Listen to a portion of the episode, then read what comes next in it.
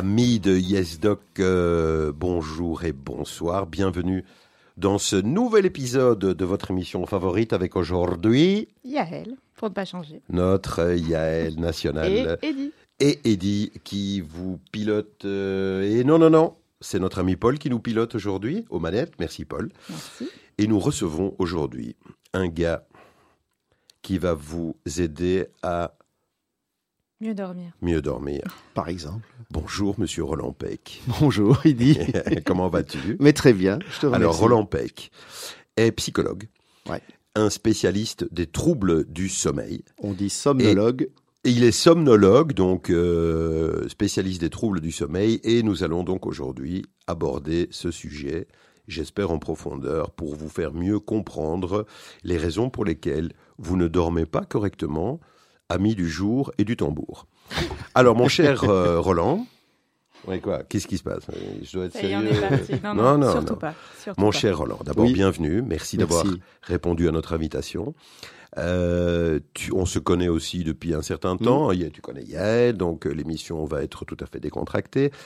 On a l'habitude dans cette émission de commencer par découvrir notre invité. Ouais. En l'occurrence, l'invité, c'est toi.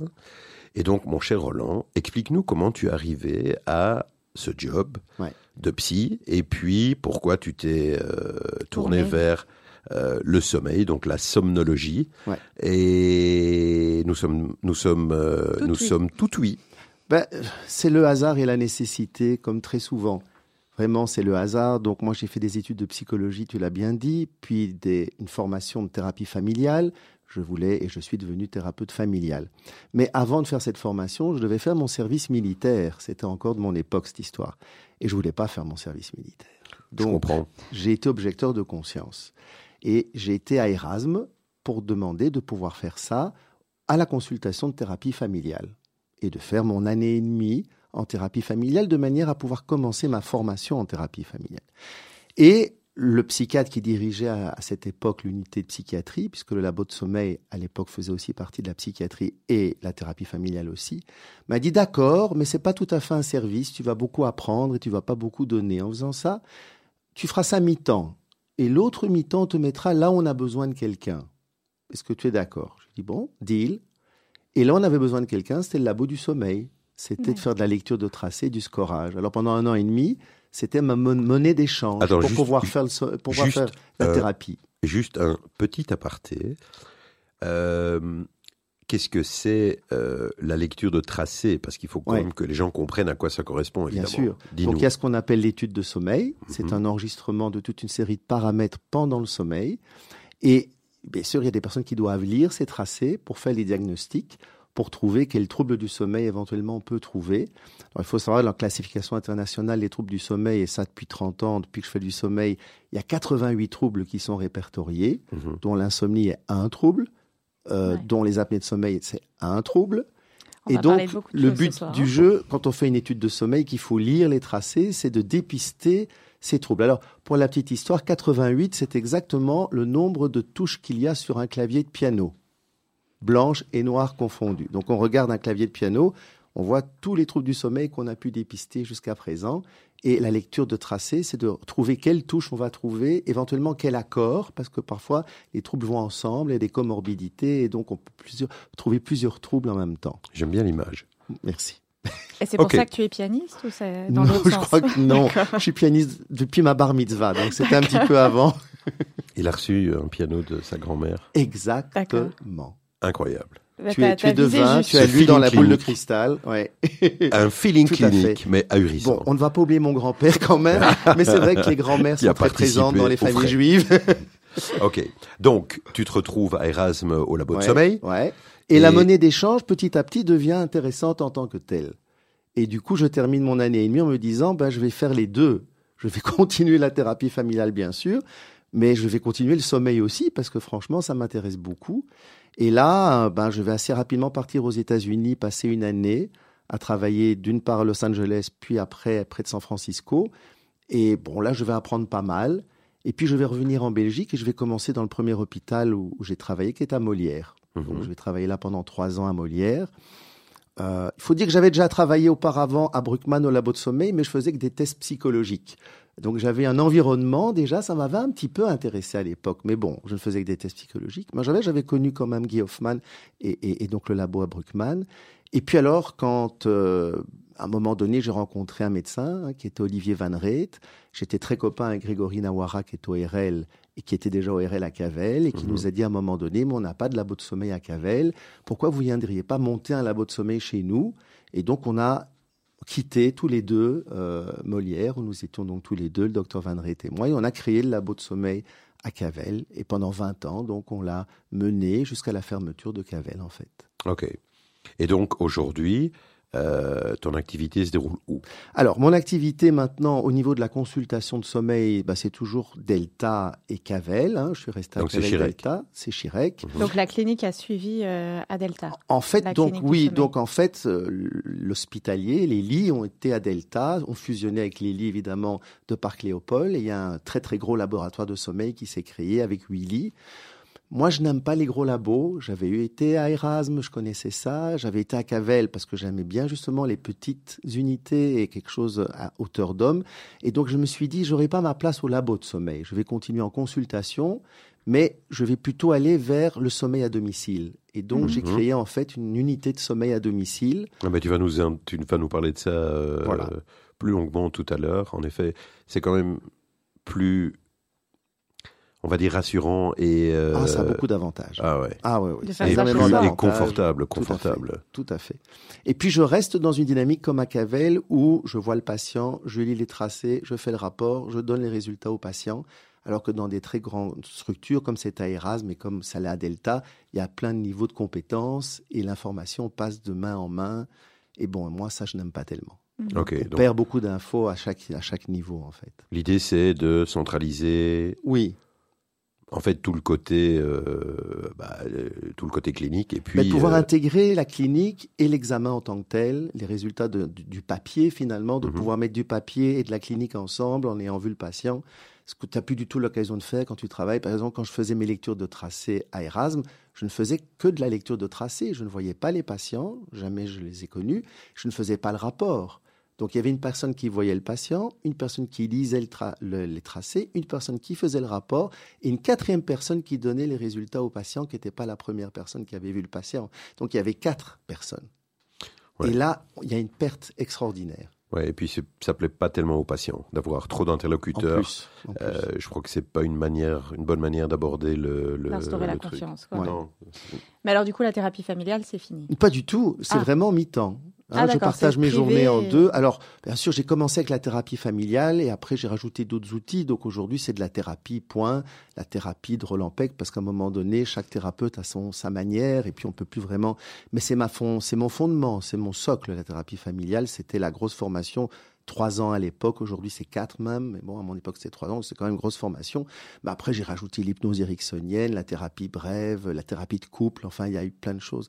Chaque thérapeute aujourd'hui a une sorte de boîte à outils et puis il rajoute des, des formations et, et puis à un moment donné il travaille à sa manière. Quoi. Il y a, il y a- ça ressemble plus à autre chose finalement qu'à Mhm. sa manière. ouais. Donc ta pratique, elle intéresse aussi bien les adultes que les enfants finalement, Ouais, même ouais, dans le sommeil aussi. Qui... Aussi, on en parlera. Aussi, sauf que les tout tout petits évidemment ce sont toutes de toute autre euh, techniques d'enregistrement. Donc les nouveaux-nés, les nourrissons, c'est vraiment des labos pédiatriques. Ça, moi, je connais pas, je touche pas. Mais Ah, un ça, enfant à partir de l'hôpital des 4-5 enfants, ans, hein. effectivement, il se retrouve au labo adulte déjà. Ouais. Enfant de D'accord. 4-5 ans, c'est du matériel comme pour les adultes. Et, et donc oui, je vois des enfants à partir de 4-5 ans. Ok. Très bien. Merci Avec plaisir. pour cette petite, euh, cette brève présentation, mais bien, euh, bien complète. Euh, on va. Tu nous as proposé Oui. deux intermèdes musicaux et je sais que tu es très attaché à la musique. Alors vas-y, dis-nous un petit peu de quoi il s'agit. à la musique et puis surtout au sommeil. musicien. Puisque le thème était le Ouais. sommeil, je me suis dit, Oui. les nocturnes s'imposent. Il faut des nocturnes. C'est une forme musicale hein, qui a été euh, prise par pas mal de compositeurs et où vraiment Chopin a vraiment marqué. Hein, je crois que c'est les plus connus. Mais il y a plein d'autres compositeurs qui ont fait des nocturnes, donc des musiques comme ça, dans des formats assez libres, assez... Euh, euh, c'est le rêve un peu, hein, c'est des morceaux qui invitent au rêve, à la, à la, à la rêverie, à, à lâcher prise. Et donc, j'ai choisi pour commencer un nocturne de Chopin, son premier, hein, vraiment le premier nocturne de tout le cahier des nocturnes, qui est probablement, je crois, un des plus beaux. Il a débuté très fort, mais souvent, hein, les, les- les- les compositeurs, la première œuvre d'un opus, ou de, c'est souvent ce qu'il y a de plus joli. Par exemple, Elton John, il a commencé par Your Song. Et il a jamais fait mieux que Your Song. Donc, il y avait comme ça pas mal de, de musiciens. Leur premier morceau, il y a tout un, un chemin de vie qui arrive à ça, et puis ils sortent ça. Ça, c'est magnifique. C'est vrai. Eh bien, je vous propose euh, de lancer le Nocturne de Chopin. Vous êtes sur euh, YesDoc, Judaïka. Vous nous retrouvez trois fois par semaine sur Radio Judaïka et je vous rappelle en podcast sur Spotify et Apple Podcast. À tout de suite après ceci.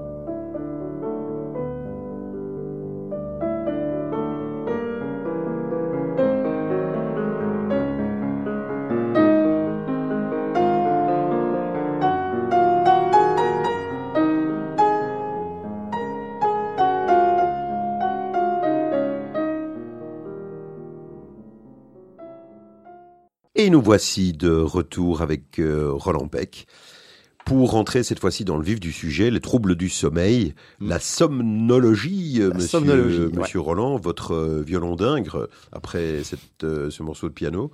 Et comme ça, on reste un petit peu dans euh, la musicologie, Mhm. n'est-ce pas, madame euh, Oui, tout à fait. Qui est une pianiste hors pair, Oui, notre, c'est ça. euh, notre Yael. Ça.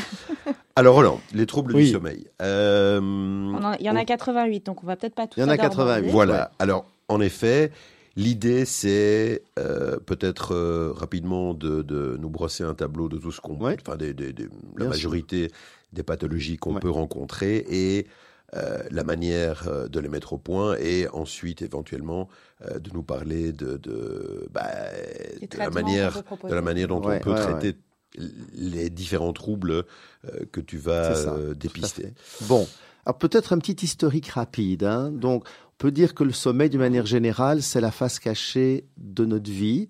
Il y a la face cachée de la Lune. On a pu la voir que, je crois, en 1967, dans le programme Apollo, quand la première fois des hommes sont passés par derrière la Lune. On fait des photos et on a enfin vu cette face. Eh ben, pour ce qui est du sommeil, ça s'est passé à partir des années 1930. C'est là que Claytman, qui est le premier chercheur vraiment à s'être intéressé au sommeil, a commencé à enregistrer. Et on a commencé à voir des choses derrière cette face cachée de notre existence. Et puis en 53, là, il y a la découverte du sommeil paradoxal, et là, on commence à beaucoup mieux comprendre le sommeil en général. En sept... Oui. Alors peut-être juste préciser, parce que tu nous parles du sommeil paradoxal. L'idée, c'est évidemment que tout le monde comprenne de quoi il s'agit. Ah il y a plusieurs phases de sommeil. Bien sûr. Euh, ça serait bien que tu puisses revenir là-dessus, éventuellement par la suite. D'accord, on reviendra là-dessus. Très bien.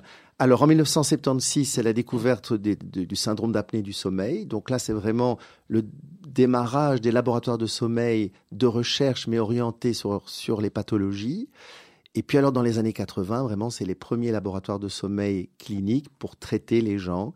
Et là, vraiment, ben, on est tout à fait passé derrière la Lune. On voit absolument tout ce qu'on peut y voir et on voit comment on peut y remédier. Donc ça, c'est vraiment le trajet. Alors, effectivement, depuis une trentaine d'années déjà, la classification internationale recense 88 troubles. Alors, ils ne sont pas tous aussi nombreux. Une chose intéressante peut-être à dire, c'est on ne dort pas moins bien qu'avant, parce que tout le monde dit toujours, ah, il y avoir beaucoup plus de troubles aujourd'hui, que la vie stressante et tout. Non, en fait, les troubles de sommeil, ils étaient là depuis toujours, ils n'ont pas vraiment changé. Les apnées de sommeil, c'est lié à l'homme, et depuis que l'homme est homme, pas plus maintenant qu'avant. Alors, les apnées de sommeil, c'est en gros une personne sur cinq, donc c'est quand mmh. même très, très fréquent, plus fréquent avec l'âge, bien sûr, plus fréquent aussi chez les hommes que chez les femmes, en tout cas à partir d'un certain âge. Maladie mortelle si on la traite pas. Hein, euh, moi, j'en sais quelque chose. Moi-même, je suis, j'ai été apnéique, et donc, en réalité, si on ne traite pas un, un syndrome d'apnée de sommeil sérieux, 15 ans après, on a 23 fois plus de chances de faire un infarct. 23 fois. Donc c'est un facteur de risque plus fort que le tabac c'est le plus grand facteur de risque de tous. Mhm. Et moi, j'étais pratiquement là, j'ai subi un triple pontage coronarien, je n'avais qu'un seul facteur de risque, c'était mes apnées de sommeil. Alors vous allez me dire, ben, en tant que somnologue, tu les traitais pas bien, tes apnées de sommeil. Et en fait, je faisais partie de ces patients. Bon, le traitement pour moi, c'était le masque avec la machine, ce qu'on appelle une CPAP, un masque relié à un générateur de pression. Et évidemment, l'idéal, c'est de garder ce masque toute la nuit. Et je faisais partie des patients qui enlèvent le masque sans s'en rendre compte pendant la nuit. Mhm. Ça serait embêtant parce qu'on peut rien y faire. On peut pas se motiver, même avec de l'hypnose. Je l'enlevais, je l'enlevais. Bon. Donc en réalité, j'ai dû aller vers l'autre traitement qui est le traitement de fond, qui est l'amaigrissement. Et cet amaigrissement, effectivement, m'a permis de moins faire et de finalement de plus faire d'apnée. Mais enfin, ça a pris du temps. Et voilà. Donc on a une maladie qui est une sorte de bombe à retardement qu'on a sous son oreiller. Parfois, on n'a pas de symptômes, donc on n'en sait rien. Souvent, il y a des symptômes qui sont essentiellement la somnolence. On a un sommeil qui n'est pas réparateur. On a des coups de pompe qu'on ne comprend pas pourquoi, parce qu'on dort les heures qu'il faut dormir et qu'on a l'impression d'avoir un bon sommeil.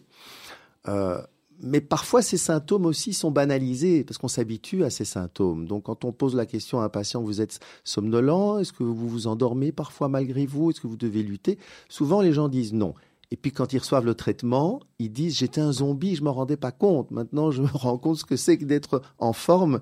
Je n'avais pas évidemment le recul. Donc il y, a, des personnes qui sont vraiment asymptomatiques, puis d'autres qui sont symptomatiques mais qui s'en rendent pas vraiment compte. Et parfois c'est pas le conjoint aussi qui. Alors le conjoint il dit souvent l'autre ronfle, hein. Bon, mais le ronflement c'est une personne sur deux. Et les apnées de sommeil, une personne sur cinq. Donc heureusement, tous les ronfleurs ne sont pas apnéiques. Quand à vraiment euh, entendre les apnées, bon, il faut déjà un partenaire de lit qui est un peu insomniaque, qui est là pour écouter l'autre. qui a déjà un trouble à la base. qui a un trouble à la base et qui va pouvoir dire, ben oui, entre telle heure et telle heure, tu as arrêté de respirer. Roland, ça se loue, ça? Ça peut se louer un partenaire de lit qui est là pour euh, sommeil Je dis, vous fournissez ce service aussi? Pas encore. D'accord. On peut y songer. Il y a un business là. oui. Moi, ça m'enlèverait des patients, mais oui. je suis désolé. Parce que moi, je le fais avec. Si tu crées le business, euh, tu vas contrebalancer ta perte de patients. oui, c'est vrai, c'est vrai. C'est à considérer. continue, mais Alors, à la base, pourquoi, pourquoi on dort? Parce qu'il y a des gens qui vont dormir deux heures dans la nuit et qui vont, qui vont mieux se porter que d'autres qui dorment 10 heures dans la nuit. Donc pourquoi, Bien sûr. Bon, d'abord, il y, a évidemment des gènes qui euh, s'occupent d'une horloge biologique, de coder, comme on dit pour une horloge biologique biologique et qui n'est pas pareil pour chacun. C'est comme la couleur des yeux, certains ont le brun, bleu ou vert. Donc certains sont petits dormeurs, d'autres moyens dormeurs, d'autres gros dormeurs. C'est génétique, ils peuvent rien y faire. Certains sont plutôt bien le soir et pas bien le matin, d'autres sont l'inverse, donc il y a des sujets du soir, des sujets du matin. Certains sont siesteurs et d'autres pas. Donc ça, c'est génétiquement programmé aussi. Ah on dort soit un bloc, hein, on est monophasique, soit on est fait pour dormir en deux blocs, on est biphasique. Et encore une fois, c'est les gènes qui font tout ça. Donc là, on n'est pas du tout égaux devant la nature. Bon. À partir de là, pourquoi on dort? C'est une bonne question. Dans les euh, congrès de sommeil, c'était toujours une, blague hein, qui, était dite euh, par les différents chercheurs, qui est, bon, on sait énormément de choses sur le sommeil, on ne sait toujours pas pourquoi on dort. Bon, maintenant, ça n'est plus vrai. Hein. Mhm. Depuis une dizaine d'années, on a quand même des réponses et en tout cas une réponse intéressante.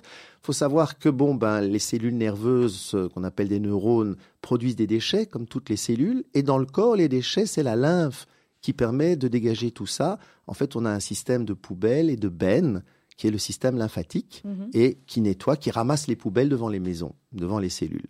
Mais on n'a pas ce système dans le cerveau, dans le système nerveux central, on n'a pas. On ne savait pas comment se passait le nettoyage. Or, quand ça se nettoie pas, on appelle ça de la démence. L'Alzheimer, c'est exactement ça. Ce sont des déchets, des toxiques qui s'accumulent. Mhm. Taux, les plaques amyloïdes, bon. Et maintenant, on sait que c'est pendant le sommeil que les camions poubelles circulent. On a compris ça. Et ce sont en fait ce qu'on appelle les cellules gliales, qui sont d'autres cellules qui viennent soutenir et nourrir les neurones, qui se chargent de la même fonction, ce qui fait qu'on appelle ça le système glymphatique, c'est-à-dire lymphatique et glial. Ça fait glymphatique. Et donc, si on ne dort pas, ben, en gros, on ne nettoie plus, on ne ramasse plus les poubelles et les toxiques vont s'accumuler. Maintenant, l'être humain est extrêmement résistant à la privation de sommeil, extrêmement. Mhm. Donc, un rat, on le prive de sommeil, il mange de plus en plus, il maigrit de plus en plus, il meurt en une semaine. Bon. Un être humain, depuis les années 60, on sait qu'il peut déjà passer plus de 10 jours parce que il y a des personnes qui ont voulu rentrer dans le livre des records à cette époque-là. Et ils sont mhm. rentrés, ils ont été dans les premiers labos de sommeil. Et avec les capteurs, ils ont pu prouver qu'ils ne dormaient pas du tout. Ils s'occupaient tout le temps, ils faisaient du vélo d'appartement, ils faisaient des jeux d'échecs, enfin tout pour rester éveillés. Bon. Après, évidemment, à un moment donné, ils s'endormaient. Mais ce qu'on avait pu constater, c'est que 12 jours et nuits sans dormir, finalement, n'entraînaient aucun problème de santé, ni psychique, ni physique. Et ces gens ont été étudiés pendant 30 ans après, pour voir même s'il n'y avait pas à grand terme, à, grand retardement des, oui, des manifestations, des séquelles. Mais on était très loin du compte. On était mhm. très loin du compte. Parce qu'à partir des années 80, on a commencé à connaître des maladies euh, à prions, ce qu'on appelle les maladies à prions. Ce sont des protéines qui mutent et qui attaquent les neurones. Et donc, par exemple, le Creutzfeldt-Jacob, la maladie de la vache folle, euh, la tremblante du mouton. Et il y a une de ces pathologies qu'on appelle l'insomnie fatale de Lougarésie, où la première partie du système nerveux est atteinte, c'est là où se crée le sommeil, dans le tronc cérébral, entre le cerveau et la moelle épinière. C'est vraiment là que les euh, protéines attaquent. Et donc le premier symptôme, c'est que la personne ne dort plus du tout, puisqu'elle n'a plus la machinerie pour dormir. Alors elle va voir le neurologue à un moment donné, ne dort plus.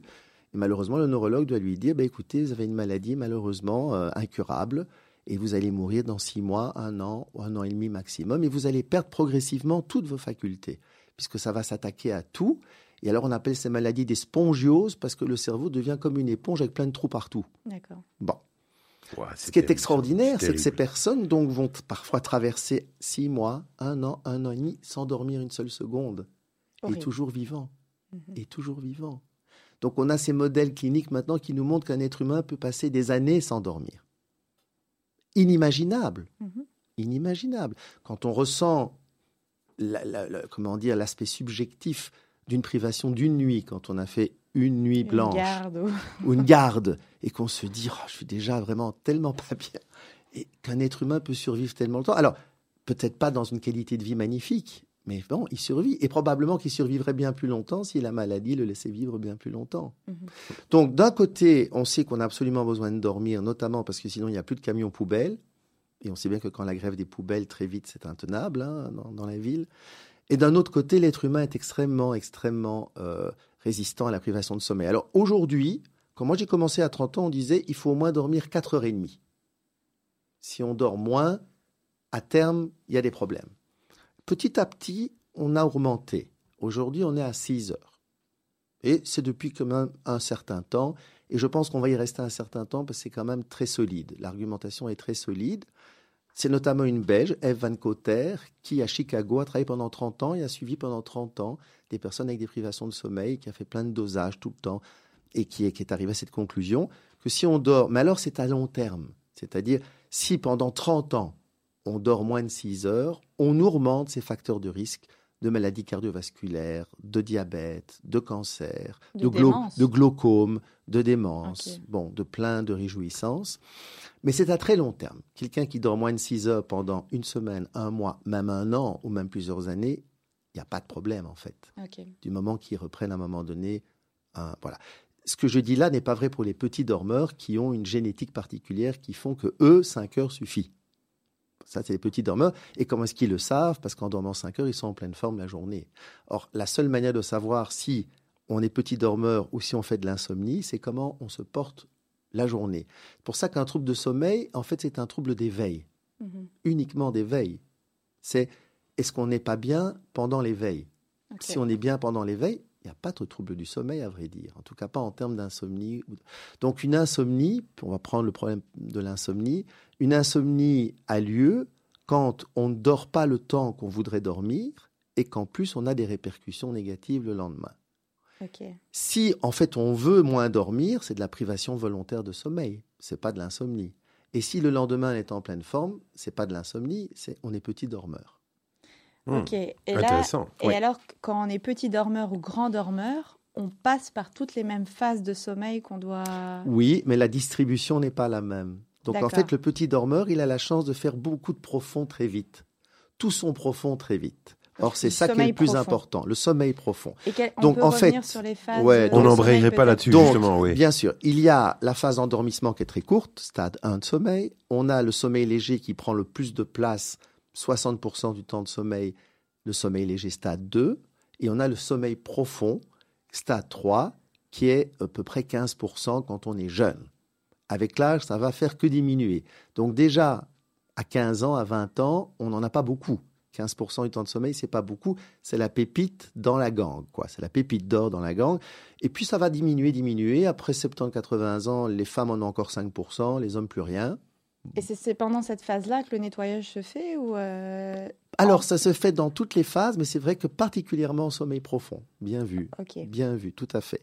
Et donc, le sommeil profond, normalement, on le fait dans la première moitié de nuit. Et les pianistes Ça doit être ça. Bien vu. le sommeil profond, normalement, c'est la première partie de nuit. Le dormeur, petit dormeur, il va le faire en une ou deux heures, son sommeil profond. D'accord. Du coup, il n'a plus vraiment besoin de dormir plus.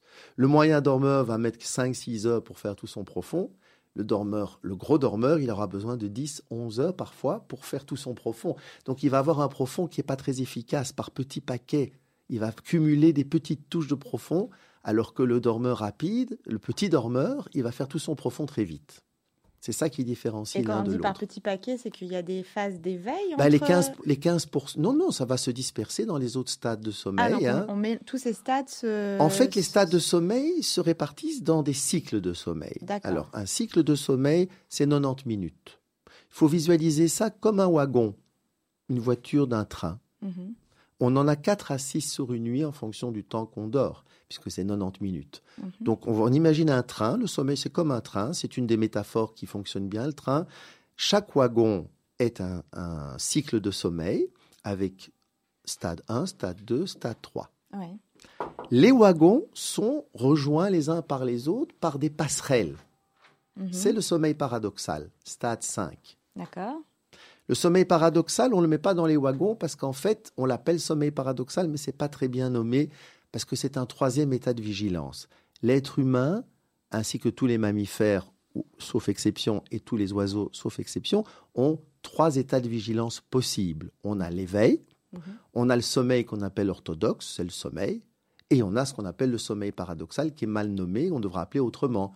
On a l'éveil, le sommeil et quelque chose d'autre qu'il faudrait renommer, mais qu'on n'a pas encore trouvé comment. Mhm. Les, les Américains, les Anglais appellent ça le REM sleep, le sommeil à mouvement oculaire rapide, parce qu'on bouge très vite les yeux. rapid eyes movement. Rapid eye movement sleep, mais ils utilisent aussi le mot sleep. Alors qu'en fait, non, c'est autre chose. C'est vraiment très particulier le sommeil paradoxal. Par exemple, un homme est en érection pendant le sommeil paradoxal. Les femmes aussi, d'ailleurs, sont sexuellement euh, excitées. Un homme et une femme sont paralysés pendant le sommeil paradoxal, totalement paralysé. Mhm. Il n'y a plus que le, diaphragme qui nous permet de respirer et qui est encore valide, et les petits muscles des yeux qui permettent ces mouvements oculaires rapides. Tout le reste, il n'y a plus du tout de tonus musculaire, ce qui tombe bien parce que ce sont des périodes où on rêve énormément et ça nous empêche d'agir nos rêves en fait. Donc probablement c'est pour ça qu'on a cette paralysie. Et d'ailleurs, il y a une pathologie qu'on appelle les troubles du comportement en sommeil paradoxal, un trouble neurologique où il n'y a plus cette paralysie. Et le problème, c'est que les gens se font mal, font mal à leur partenaire, parfois les tuent pendant leur sommeil. Ah. Parce que s'ils se défendent contre un monstre et que le partenaire va jouer le rôle du monstre, effectivement. Et donc c'est vrai que les tribunaux souvent saisissent les laboratoires de sommeil quand la défense du, client est qu'en fait il a un trouble comme ça, qu'il a, il a tué son, sa femme, c'est plutôt les hommes qui ont ce problème, donc il a tué sa femme, mais dans un rêve, eh ben, on va faire une étude de sommeil. S'il n'y a pas la paralysie, c'est qu'il dit vrai. S'il y a la paralysie, c'est qu'il raconte des histoires. Ça doit être traumatisant, ça, se réveiller. On n'est pas compte que cette émission serait euh, hein. aussi passionnante. Mais en fait, c'est la face cachée de notre existence. Donc, on parle toujours de notre éveil. Nous, on voit notre éveil. Nos médecins voient nos éveils. Nos psychologues voient nos éveils. Nos psychothérapeutes. Mais on personne n'a jamais vraiment accès à cette autre face qui est notre vie, un tiers de notre vie. Mhm.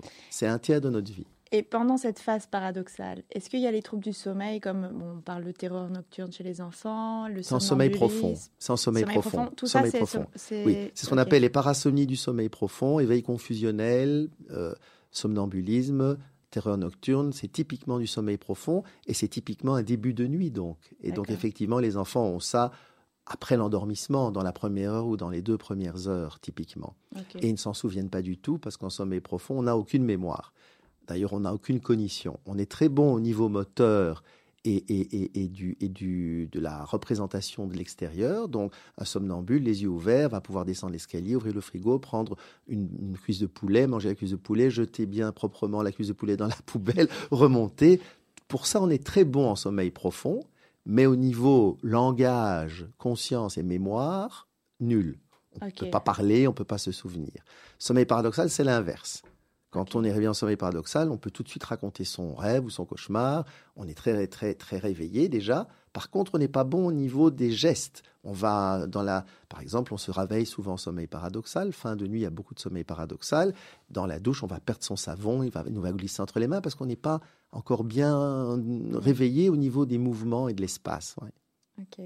D'un point de vue hormonal, il y a des choses qui jouent euh, Plein. Ah oui, oui. Chaque stade de sommeil a ses hormones particulières. Euh, oui, oui, tout à fait. Ok. Et ça peut expliquer certains troubles aussi euh, Oui. S'il y a des troubles hormonaux, alors on peut avoir certains troubles. Aussi, tout, tout à fait. Ouais. Eh ben justement, je pense que c'est peut-être le bon moment pour nous faire euh, une petite liste de, en tout cas les, troubles. dans les 88. La, voilà, donc on a parlé des apnées de sommeil, ça c'est une personne sur cinq. Un trouble encore plus fréquent, euh, c'est le trouble des mouvements périodiques euh, des membres, c'est souvent des jambes au cours du sommeil. Donc la personne, alors, elle bouge pas toujours des jambes, elle a surtout le muscle jambier qui se contracte. Bon, mmh. Parfois, ça entraîne le gros orteil qui se soulève, une dorsiflexion du gros orteil. Parfois, c'est le pied. Parfois, c'est quand même la jambe au niveau du genou. Parfois, c'est toute la jambe. Et alors, c'est comme au football. Bon, problème, c'est que pas toujours, mais souvent, il y aura un micro-réveil qui sera associé. Bref, ça va entraîner une coupure du sommeil, une fragmentation du sommeil. Et ça, ça va évidemment réduire la réparation du sommeil. Et donc là, on, aura un trouble du sommeil en tant que tel, puisque la personne, la journée, va être somnolente, va ne pas être bien reposée. Donc, comme pour les apnées de sommeil, elle va dire, je ne comprends pas, je dors mes heures, je dors bien, je fais pas de l'insomnie, mais je suis tout le temps crevé. Et donc là, on va trouver donc très fréquemment aussi ce trouble-là. Alors, en fonction de l'âge, ça va varier, en fonction du sexe, ça va varier. Euh, et là, ce seront des médicaments qu'on va plutôt donner. Tant pour les apnées de sommeil, le traitement de fond, c'est l'amaigrissement souvent.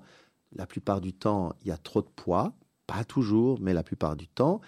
Euh, et alors, ça va être une machine, hein, donc ça va être mécanique. Ça va être une machine qui va insuffler l'air de la pièce à une pression supérieure à la pression atmosphérique pour pouvoir maintenir ouvert les voies aériennes supérieures, donc l'arrière de, la gorge en fait. C'est là que ça se passe, l'apnée. Hein. Dans l'arrière de la gorge, il y a un bouchon qui se crée à la faveur du sommeil, puisque les muscles se détendent. Mhm. Et alors, on a dit qu'en sommeil paradoxal, là, ils sont tellement détendus qu'ils sont même atoniques, hein, il n'y a plus de tonus. Évidemment, ça prend plus de place dans le défilé aérien, puisque toute la matière, évidemment, se détend.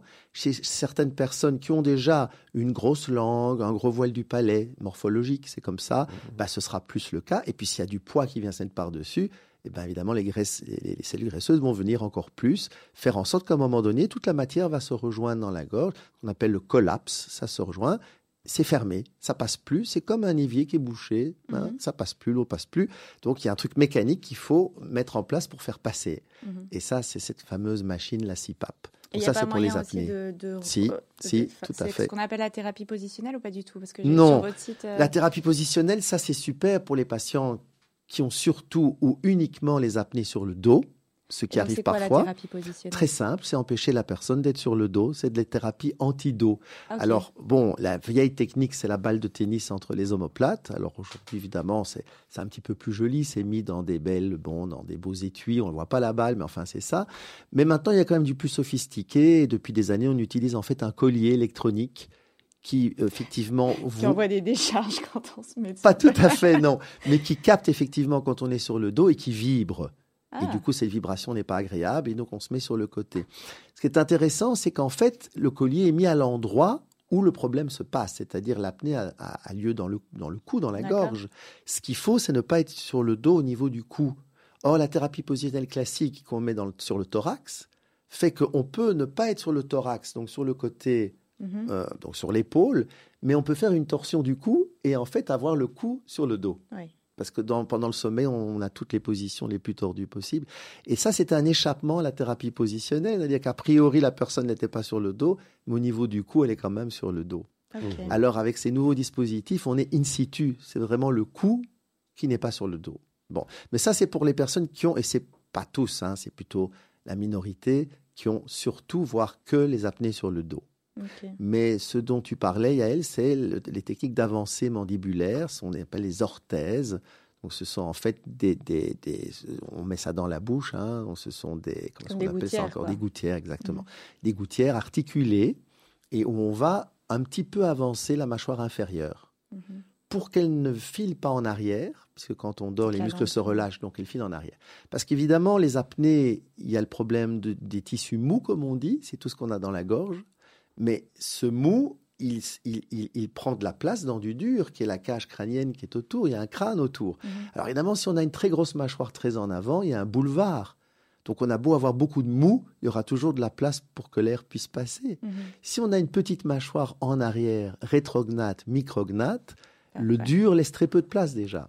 Bon, alors effectivement, les orthèses seront très indiquées pour les personnes qui ont justement une petite mâchoire un peu en arrière, mais ce sont des traitements qui vont marcher pour des syndrome léger. Parce que le mieux qu'on puisse avoir avec ces, traitements, c'est une réduction de moitié des apnées. Mhm. Donc si on est au-dessus de 20, 30, ça va plus parce que tout ce qu'on peut faire, c'est avoir 10, 15 et c'est déjà trop. Au mieux, on aura une réduction de 10. On, arrivera à 10-15 apnées par heure de sommeil. Oui, j'ai pas dit que c'était par heure de sommeil. En fait, la sévérité d'un syndrome d'apnée, on le compte par heure de sommeil, le nombre d'événements par heure de sommeil. Et au-dessus de 15, ça devient vraiment très important. Au-dessus de 15, il y a les problèmes cardiovasculaires qui arrivent et tout, les, tout, ce dont j'ai parlé tout à l'heure. Et, donc, bon, bah, si on est à 20, qu'on réduit de moitié, on est encore à 10. C'est, pas encore. Donc, c'est vraiment pour les petits syndromes. D'accord. Ou éventuellement pour des personnes qui supportent pas du tout la CPAP, parce que ça, ça arrive quand même. Et alors, mieux vaut un traitement qui réduit que, de moitié que rien du tout. Ouais. Euh, cette CPAP, c'est quand même un sacré machin à, se trimballer sur, euh, sur le nez. Moi, j'ai eu l'occasion euh, de tester ça pendant un test du sommeil aussi. C'est insupportable. non, c'est ah. impossible de dormir avec ce truc. Oui, écoute, y a, y a, comme toi, il y a des personnes qui ont beaucoup de mal. Moi, j'ai eu beaucoup de mal aussi. Il y a des personnes qui, qui, qui, qui adoptent ça très bien, mais c'est en constante amélioration, heureusement. Le, le, le, confort est en constante amélioration. Alors, ça a démarré en 1981. C'est Monsieur Sullivan, qui est un Australien australien. Sa mère est morte d'un syndrome d'apnée. Il était pneumologue. Il s'est dit, il faut que je trouve quelque chose pour les autres. Et, bon, alors c'était un frigo, mais un grand frigo, un frigo américain, la CIPAP. C'était grand comme un frigo. C'était monstrueux. Ça, c'est la première CIPAP. Et ça tuait presque plus de gens que ça ne sauvait parce qu'il y avait des carbonarcoses. Les gens, ils devenaient tout bleus avec ça. Enfin bon. Et quand on voit l'évolution de cette première CIPAP à maintenant, c'est-à-dire 40 ans, hein, en fait, maintenant, une quarantaine d'années, ben, la machine, la turbine, c'est un gros réveil, un gros réveil matin. Ça ne fait aucun bruit, mais aucun bruit vraiment. Le masque, qu'on appelle le masque aujourd'hui, en général, maintenant, c'est en fait quelque chose qui passe sous les narines. Donc on n'a plus rien sur le nez. Ah, c'est mieux. Ah, c'est beaucoup mieux. Donc on a ce qu'on appelle les masques narinaires. Mais dans un premier temps, les narinaires, il y avait quand même des embouts qui rentraient dans le nez. Bon, déjà, les gens préféraient quand même que d'avoir un truc sur le nez. Mais maintenant, ça passe simplement sous les narines. Donc, c'est encore plus confortable. Et comme c'est tout petit, on n'a pas besoin d'avoir plein d'harnachements pour faire tenir le truc. Quoi. C'est un petit élastique, ça tient tout seul. Bon. Donc, les choses se sont quand même fort améliorées. Et puis, le fait de mettre de l'humidification et du chauffage a fortement amélioré aussi. Parce que l'inconfort de la CIPAP, c'est souvent l'air qui est froid et le fait que c'est sec. Bon. Et alors, grâce au fait qu'on met maintenant d'emblée de l'humidification et du chauffage, tout ça fait que même moi, j'ai pu le, supporter, alors que j'avais beaucoup de mal. Mais voilà. Et encore, moi, c'était il, y a quand même, la dernière fois que j'ai utilisé, c'était il y a, a 6-7 ans, plus depuis. Et ça a encore fort amélioré depuis. Voilà. Donc, il y a des gens qui ne supporteront pas, c'est sûr. Bon, les chiffres qu'on donne sont toujours très optimistes. Hein. On dit 90% des gens le supportent. Je crois que ça, c'est vraiment excessif. Mm-hmm mais quand même, la majorité des gens le supportent. Ok. Ouais. Ok. Euh, mais là, on a parlé du coup euh, de l'apnée du sommeil, mais si on revient à tout ce qui est euh, insomnie, hein. et, aussi, je pense que ce qui est intéressant aussi, c'est tous les troubles liés peut-être au décalage horaire dans certaines professions, les, postes de nuit, les Enfin voilà, je, pense que oui, tout à fait. Probablement croiser. Oui, là, je me suis fort intéressé. J'ai beaucoup beaucoup euh, travaillé dans cette direction. Donc, ce qu'on appelle les troubles circadiens, c'est les troubles où l'horloge biologique est mise à mal. Comme tu as dit, travailleurs euh, à, de nuit, mais aussi à horaire posté, c'est-à-dire qu'il faut changer les, les, phases de travail plusieurs mhm. fois sur le mois. Euh, évidemment, ceux qui font des voyages transméridiens fréquents et qui doivent tout le temps s'adapter, se réadapter. Même l'heure d'été, hein, c'est très compliqué pour certains, mhm. certaines personnes. Mettent un mois ou deux finalement à s'acclimater. Parce que l'heure d'été, c'est beaucoup plus compliqué que le décalage horaire. Curieusement, c'est pas la même chose. Décalage horaire, en fait, le soleil, lui, il est différent l'heure d'été, le soleil est toujours le même. C'est nous qui devons changer. c'est beaucoup plus compliqué pour l'horloge biologique. Et donc, une seule heure, parfois, c'est plus compliqué que 5 heures ou 6 heures pour aller à New York. Hein. Donc, il y a des personnes qui ont moins de problèmes quand ils vont à New York que quand il faut changer à l'heure d'été. Mhm. Je dis l'heure d'été plus que l'heure d'hiver, parce que l'heure d'été, il faut en fait euh, avancer l'heure. Et l'horloge biologique, elle veut toujours reculer. Pourquoi elle veut reculer? Parce qu'en fait, on n'est pas tout à fait bien en phase avec la Terre, curieusement. C'est-à-dire que, bon, chez nous, la Terre tourne en 24 heures. Notre horloge biologique, en moyenne, c'est 25 heures, 20 minutes. Ouais. C'est pas 24 heures. Donc, depuis les années 60, on met des gens dans des grottes ou dans des bunkers et on regarde un petit peu comment ils se débrouillent sans avoir les repères temporels. ils commencent à faire des journées en moyenne de 25 heures, 20 minutes. C'est comme si tous les matins on se euh, lève, on met sa montre bracelet et on voit qu'elle retarde d'une heure 20 minutes très mauvaise montre. Mhm. Bon, bah, tous les matins, on doit faire cet effort de remettre l'horloge à l'heure pour être en phase. Donc on doit déjà l'avancer. Mhm. Elle ne veut qu'une chose, c'est reculer. Pourquoi c'est comme ça, on ne sait pas. Ceux qui aiment bien la science-fiction peuvent imaginer qu'en fait, on vient d'une autre planète au départ, qu'on nous a mis ici, hein, c'est la théorie de la pense permis, comme on dit, et qu'en fait, on n'est pas chez nous ici, qu'il y a une planète qui tourne en 25 h 20 minutes, qui était finalement la, la, nôtre. Bon. Mais en tout cas, ça, ça explique beaucoup de difficultés de sommeil.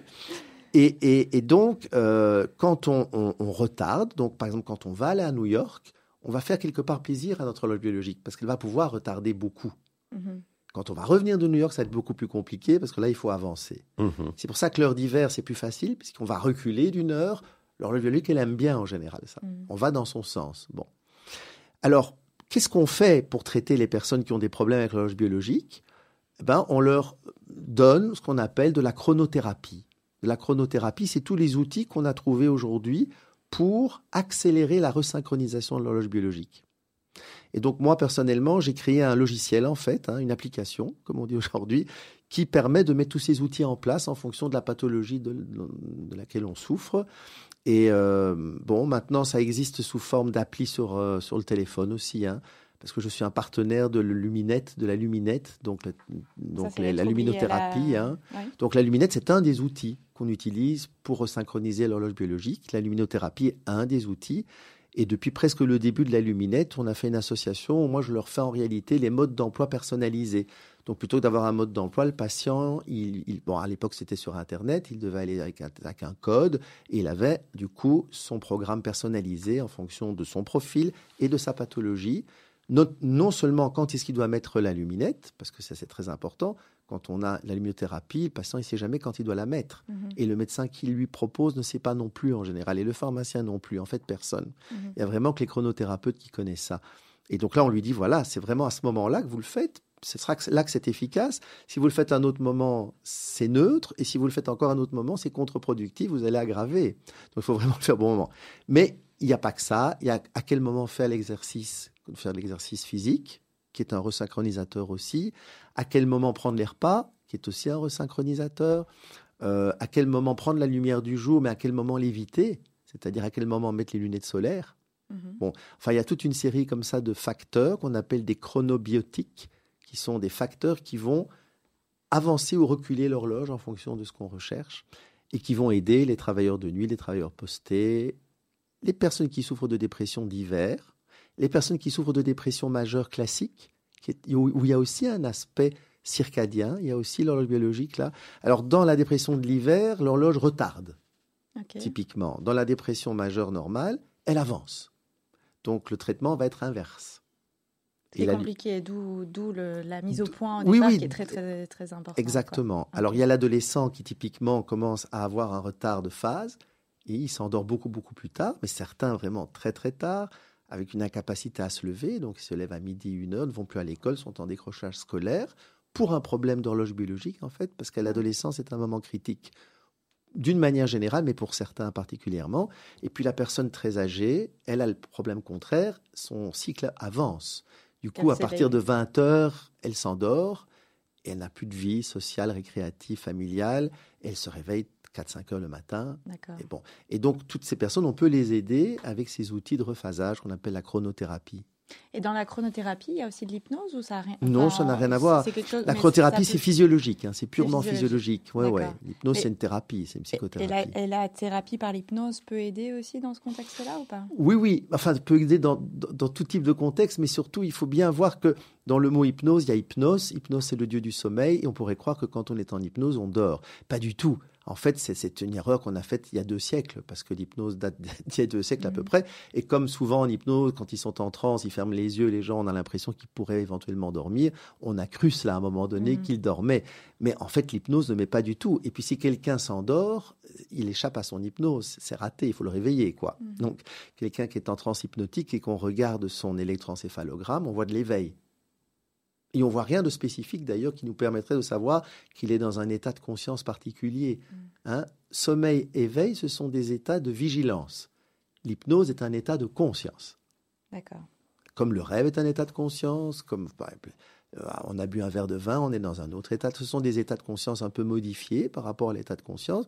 Il y a plein d'états de conscience qu'on a à l'état vigile, qu'on a pendant l'éveil. Alors oui, l'hypnose va être intéressante dans toute une série de pathologies, en particulier pour les parasomnies. Donc, euh, effectivement, pour euh, le somnambulisme, pour l'énurésie, ça, tout à fait, le pipi au lit, tout à fait. Oui, il y a des indications spécifiques, en fait, de, l'hypnose pour des pathologies de sommeil euh, spécifiques. Et alors, la place des traitements médicamenteux, il y a Ou, ou alors, justement, il vaut mieux éviter et c'est le dernier recours si vraiment on n'arrive pas à gérer par toutes ces, toutes ces formes de, thérapie quoi je, crois qu'il faut raison garder que les médicaments, toujours dans, tout ce qui est psy en général et sommeil en particulier, il ne faut pas diaboliser les médicaments, il ne faut pas les banaliser. Mhm. Voilà, il faut se situer entre ces deux. Il y a diabolisation, la banalisation. la grande famille des somnifères, c'est les benzodiazépines. On les diabolise beaucoup, mhm. trop, c'est mhm. excessif.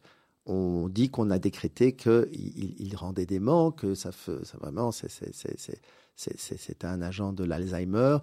Non, aucune étude n'a jamais pu le prouver. Par contre, aucune étude n'a pu prouver le contraire non plus. Bon, donc il faut rester vigilant et, et puis il y a des personnes qui sont dépendantes aux benzodiazépines, mais d'autres pas du tout. enfin, donc il faut, il faut faire au cas par cas. Et bon, il y a des patients pour qui les médicaments allopathiques sont tout à fait indiqués à un moment donné, en tout cas. Euh, évidemment, il y a toutes les personnes qui sont anxieuses et qui ne dorment pas bien parce qu'elles sont anxieuses. Le problème n'est pas le sommeil, le problème c'est l'anxiété. Mhm. Là, souvent, les antidépresseurs anxiolytiques sont euh, indiqués et, et, et, donnés quand vraiment c'est trop pathologique et que la personne est trop en souffrance. Donc l'idée, voilà, c'est que quand la, la, personne est vraiment en grande souffrance, ça ne va pas de le priver d'un médicament qui existe et qui n'a pas prouvé une toxicité particulière. Bon, en plus, les antidépresseurs, eux, ils sont neuroprotecteurs. Mhm. Donc, avec eux, on n'a vraiment pas de crainte par rapport aux neurones. En fait, on a moins de chances de faire un Alzheimer si on prend un antidépresseur ah que si on n'en prend pas, puisqu'il il, remet en santé la membrane des cellules. Enfin, vraiment, ça remet vraiment en forme. Donc, ça lutte contre le vieillissement de la cellule. Donc, c'est neuroprotecteur. Bon. Euh, mais évidemment, à un moment donné, il faut pouvoir les arrêter aussi et passer à autre chose. Bon, moi, en tant que psychologue, évidemment, bah, je ne prescris pas de médicaments. Donc, moi, je suis les patients qui ont leurs médicaments et je suis loin de leur dire qu'ils doivent arrêter leurs médicaments quand ils les prennent, évidemment. Mais tout à fait, tout à fait. Et alors, en tant que thérapeute, bon, ça, je sais bien que les études ont toujours montré que si on ferait de la chimiothérapie seule, c'est-à-dire les médicaments seuls, la psychothérapie seule, ou les deux ensemble, c'est les deux ensemble qui ont toujours le plus de succès. Donc l'un n'est pas opposé à l'autre du tout. Ça, c'est important de, le comprendre. On va devoir... Euh, je ne sais pas si tu as des questions. Moi, je n'ai pas dit un mot pendant cette émission. Est-ce que tu as des Parce que Mayaël a été fantastique. Je trouve que Roland, tu es... Euh, waouh. Mais Eddie, je dois dire que je te connais depuis très longtemps je n'ai jamais pu en placer autant en ta présence. Voilà. C'est-à-dire qu'habitude, moi, moi Mais il fallait le dire. Il fallait le dire. Hein. Moi, j'écoute quand je suis avec toi d'habitude. Il, il, fallait le dire. Et moi, là, je suis, euh, voilà, je trouve que tu, tu possèdes tellement bien ton sujet. Euh, ah bah que ça fait 30 et, ans. Hein. Et oui, mais je veux dire, voilà, il est présenté avec euh, beaucoup de clarté. Mm. C'est tes, tes, exemples, tes, ta manière de, de choisir. Euh, le wagon. Enfin bref, tout, tout, ça est extrêmement euh, agréable à, à, entendre. Je te remercie. Bah, avec plaisir. Parce que tu nous as. je suis très content. Tu nous as fait notre soirée. Parce que mon fils est toujours là le mercredi. Hein, il co-anime Radio Brits et Grishka. Voilà. Et donc, je suis très content que le papa suive le, le fils qui lui vient ici chaque semaine. Moi, je ne viens qu'une fois sur. Bon, alors voilà. Grishka, euh, ton père a mis les pieds dans ton studio. Euh, tu lui dois le respect. que les choses soient claires. Mais par contre, pour les auditeurs que ça intéresse, je suis personnellement allé voir le site. Oui. Euh, ton site, c'est ah. rolandpeck.org, oui. qui est passionnant. Euh, il y a toutes ces informations, je trouve, en détail. Il y a notamment un compte musical euh, je, qui explique le sommeil, que moi, je l'ai trouvé passionnant. Un blog avec une newsletter. une chronique, une chronique chaque mois. mensuelle. voilà, donc moi, je vous laisse aller voir le site parce que je trouve ça très, passionnant. Donc, vous en, vous en saurez plus sur voilà, merci, merci, merci. Euh, merci à vous deux, merci de m'avoir invité. Et puis, euh, et puis pourquoi pas une prochaine fois pour euh, creuser un peu. Avec plaisir. en attendant, tu nous as concocté un deuxième show musical qui mérite une explication. Et celui-là, il faut que tu nous en parles avec un peu plus de, de détails. D'accord. Ben, j'ai de nouveau choisi un nocturne, hein, c'était le thème. oui. Mais après Chopin, humblement, je m'y suis mis moi. Hein, donc humblement, je fais aussi un peu de musique. Et donc, il y a un projet en 1999 où j'ai le support d'une firme pharmaceutique pour euh, enregistrer un disque avec des musiques qui illustraient les stades de sommeil, un morceau par stade de sommeil, un nocturne par stade de sommeil, et un texte qui accompagnait, qui était une sorte de conte musical pour expliquer ce qu'était le sommeil normal pour les médecins généralistes. Donc tous les médecins généralistes de Belgique, en Flandre et en Wallonie ont reçu ce disque. Il y a 8000 disques qui ont été distribués. Et pendant deux ans, il y a une sorte de tournée de concerts où c'est, là, j'étais pas au micro, j'étais au piano, je jouais et il y avait un acteur qui lisait ou une actrice qui lisait le texte. Et tout ça, c'était dans le champ de ce qu'on appelle la thérapie cognitive des troubles du sommeil, de l'insomnie, c'est-à-dire de pouvoir que les médecins, en généralisme, en l'occurrence, puissent expliquer aux patients ce que c'est que le sommeil normal pour pouvoir évaluer du coup ce que c'est que le sommeil qui n'est pas normal mhm. et ne pas trop vite pathologiser des choses qui en réalité sont normales. Donc pouvoir finalement rassurer un patient et lui dire non, non, mais ça, vous savez, c'est normal. Et puis, donc ça, ça s'est fait. Et puis après, le même conte a été adapté pour le grand public et une autre film pharmaceutique a supporté du coup, alors c'était 99-2001 pour les médecins généralistes, puis 2001-2003 pour le grand public où je suis reparti dans des salles prestigieuses comme au Palais des Beaux-Arts, comme à l'ancienne Belgique, enfin, où j'étais toujours au piano. Fantastique. oui, oui, c'était magnifique pour le grand public et avec toujours le conteur qui racontait. Et donc, bon, bah, ça c'est sur mon site, comme tu as dit Yael, on peut l'écouter. Et ici, donc, j'ai choisi un, nocturne, mais alors je me rappelle plus que le... Ah oui, oui, le nocturne qui illustre le stade 3 de sommeil, donc le sommeil profond. Ok. Oui, j'ai choisi parce qu'il y a évidemment une, une euh, inspiration de musique juive de l'Est, de, de, de, de, voilà, de nos origines. Ben, on reste. il y aura, d'autres tournées On reste dans le Ah non, ça a été vraiment une, une, période dans ma vie. J'ai j'ai pu vivre quelque chose de magnifique et puis voilà. Super. Merci, beaucoup, Avec Roland. Merci, merci Maëlle, tu as été fantastique ce soir. Paul, grand merci pour euh, les manettes. On se retrouve euh, très vite, chers tous. Portez-vous bien et à bientôt. À bientôt.